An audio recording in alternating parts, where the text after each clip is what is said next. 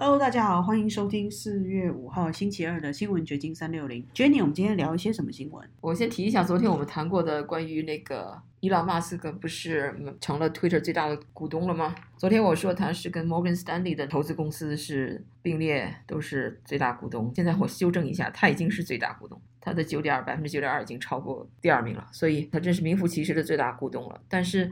他的所占的比例是百分之九点二，又低于百分之十。在金融投资业，好像是低于百分之十的这个股东又被称为所谓的不是 active 的 investor，这个挺有意思的。他就是避免成为一个 active investor，这个还要研究一下他为什么是这种。觉得他是故意把他的持股控制在百分之十以下。是啊，那很有趣哦。这个 Elon Musk 他一定有他自己的打算。对我看到一篇挺有趣的文章，说他就是因为爱发推，所以他干脆买一下 Twitter。这跟我以前获得的信息也是一致的，因为以前伊朗马斯克在接受主流媒体采访的时候，就有记者问他：“说你为什么发推？你为什么总是在推特上？”他就说：“因为那是我表达自己的一个方式。就是每个人都有一个表达自己的方式，有的人用绘画，有的人用歌唱或者音乐。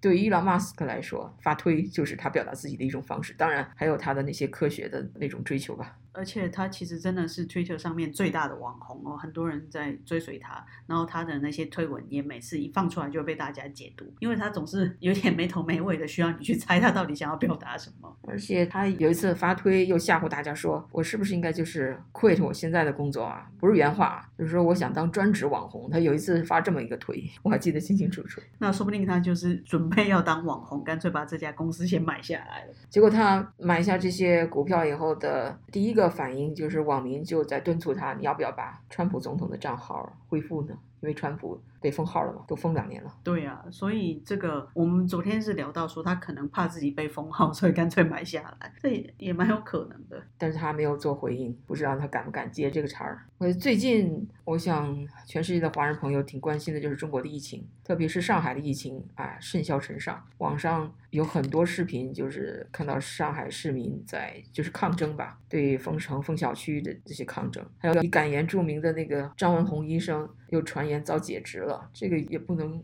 确认他是不是遭解职了，但是他的确已经在公众的视线消失了那么一两周了吧。的确哦，因为这个上海封城本来是从区段管理，就是有一个应该说是 UP 主吧，他的形容非常的贴切，就本来是九宫格的封城，后来变成鸳鸯锅的封城，现在是一锅端的封城了，整个封了。那与本来张文宏他的理念可以与病毒共存的这个方式是完全不同的。上海的现况会怎么样？我们在外界也不得而知。那前几天我就是有跟一个上海住在浦东的居民连线。他的说法是说，反正就是物价贵了一点，然后菜很难买，那大家该吃吃，该喝喝。上海人并不恐慌，但是因为长期不能出去工作，如果你家里是那种就是等着我今天出去干活才有钱可以接锅的那种人的话，很快就会出问题。虽然说政府好像要给他们发一点奶粉啊、一点米啊、食用油什么的，但真的是杯水车薪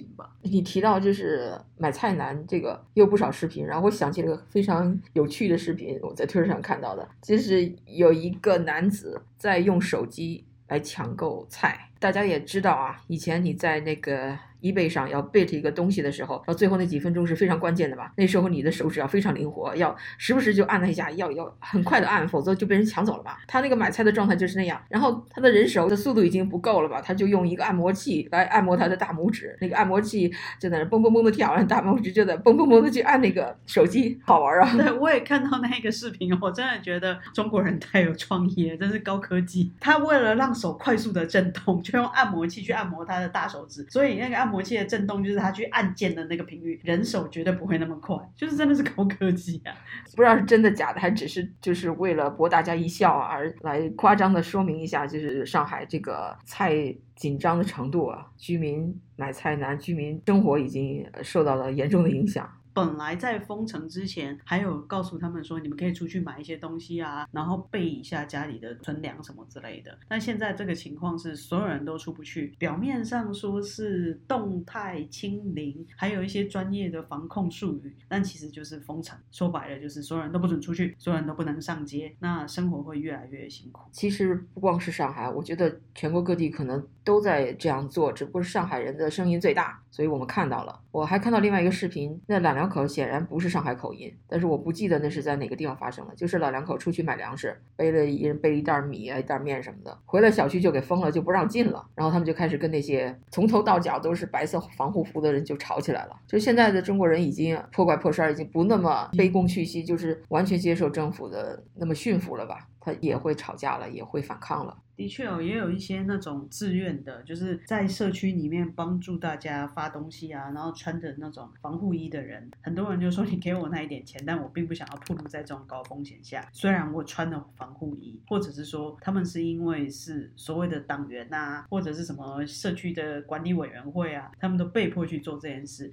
但那些人也开始反抗了，他们一点也不想要参与这些行是有这样的，还算是有善心存在的人，他也不想去，因为。街坊邻里低头不见抬头见，他如果是那个小区的人，他这样对待那小区里边的人。亲朋好友可能也他心里也不舒服，没有。但是我看到有一个视频，那个大家排着队做检测啊，跪在地上还，然后还有个穿白防护的人检查每个人手机上的那个大概是疫苗或者检测证明吧，特别横，就是你你拿出来，你你你怎么怎么样的，就是像中共的那个警察那么横。我说这种人。觉得就是连一点同情心都没有了，这种基本上就是没有办法去感同身受其他人遭遇的问题。而且我一直都很质疑这个所谓的集体隔离点，就是比如说这个上海的世博会的那些展馆，全部都已经被隔成好多好多的小间，然后把大家所有测出来有阳性症状的人放在里头做所谓的集体隔离，那是一个很恐怖的行为。哎，就是这些人有的可可能是真的阳性，有的是假的阳性，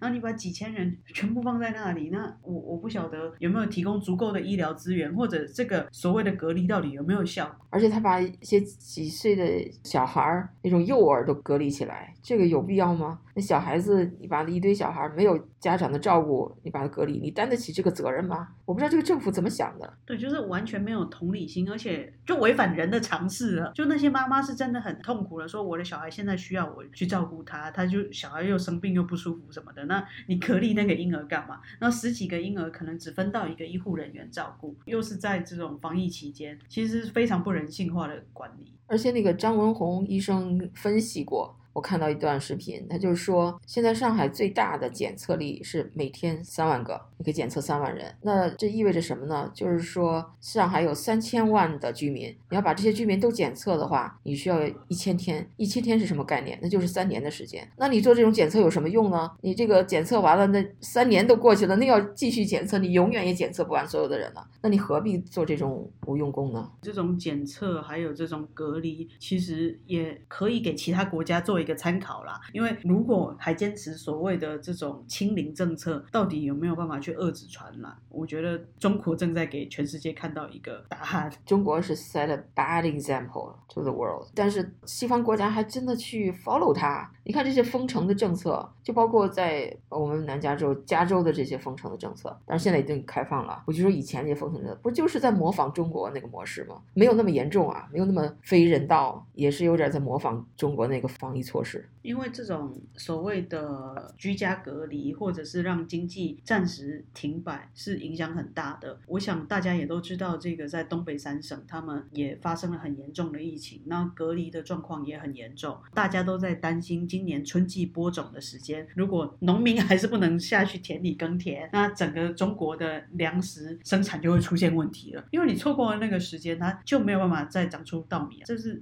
一个错过了就没有办法再恢复的。一个情况，那如果中国出现饥荒的话，那中国人要真的造反了。当然了，中国会有一大部分粮食是进口的，但是现在全世界都面临这种通货膨胀，甚至粮食紧张的状况。就比如现在正在打仗的乌克兰，它不是世界的粮仓，但是它是给全世界供应那个肥料的那么一个国家。因为打仗必定就受到影响了嘛，那也会影响美国的这个粮食生产，那也会间接的影响到中国粮食进口。所以说这些牵一毫发动全身吧。就就是现在这个蝴蝶效应，全球经济都是连在一起的，任何一个环节出现了问题，会影响全世界。没有错啊，现在我们可以看到中国人还在忍耐。我今天也访了一个华人，他的看法是说，经济还到不会饿死人的状态，所以为什么国家愿意就是给你发一罐牛奶啊，给你发几斤的米啊，几斤的面粉啊，就是怕大家饿到造反，所以他宁愿就还继续发，继续发。对，但是我觉得最近那个东航坠机的事件是一个很大的启示，就像我们采访的那位 Hong Kong 的 pilot 那个飞行员，他就说了，这些事故都是积少成多，你这个地方不注意，那个地方不注意，这个不符合要求，那个不按照规定行事，它最后才会发生一个很大的事故。就是像中国各种天灾人祸，这个中共强权的暴力镇压等等等等，它最后会有一个临界点吧？就不知道这个临界点什么时候来临了。它不可能永远这样下去。的确啊，就是物极必反，你真的是把它推推推推推到这个制高点的时候，它可能崩盘的会更严重，因为你爬的越高，跌下来就是坠毁的速度更快。现在你觉得它瘦瘦的骆骆驼比马大，还可以支撑这个国力哈，貌似啊还挺强的。在这次疫情中，它不仅没有被打倒，好像还成了全世界的抗疫典范了。但是金玉其外，败絮其中。它里边的民怨征费可能已经达到临界点了。从网上传出来的这些视频啊，反抗封城的视频就可以看出来了。的确是这样子哦，就是经济的萧条、失业率的上升，然后再加上这些错误的防疫措施。对，那我们今天就聊到这儿。好的，拜拜，拜拜。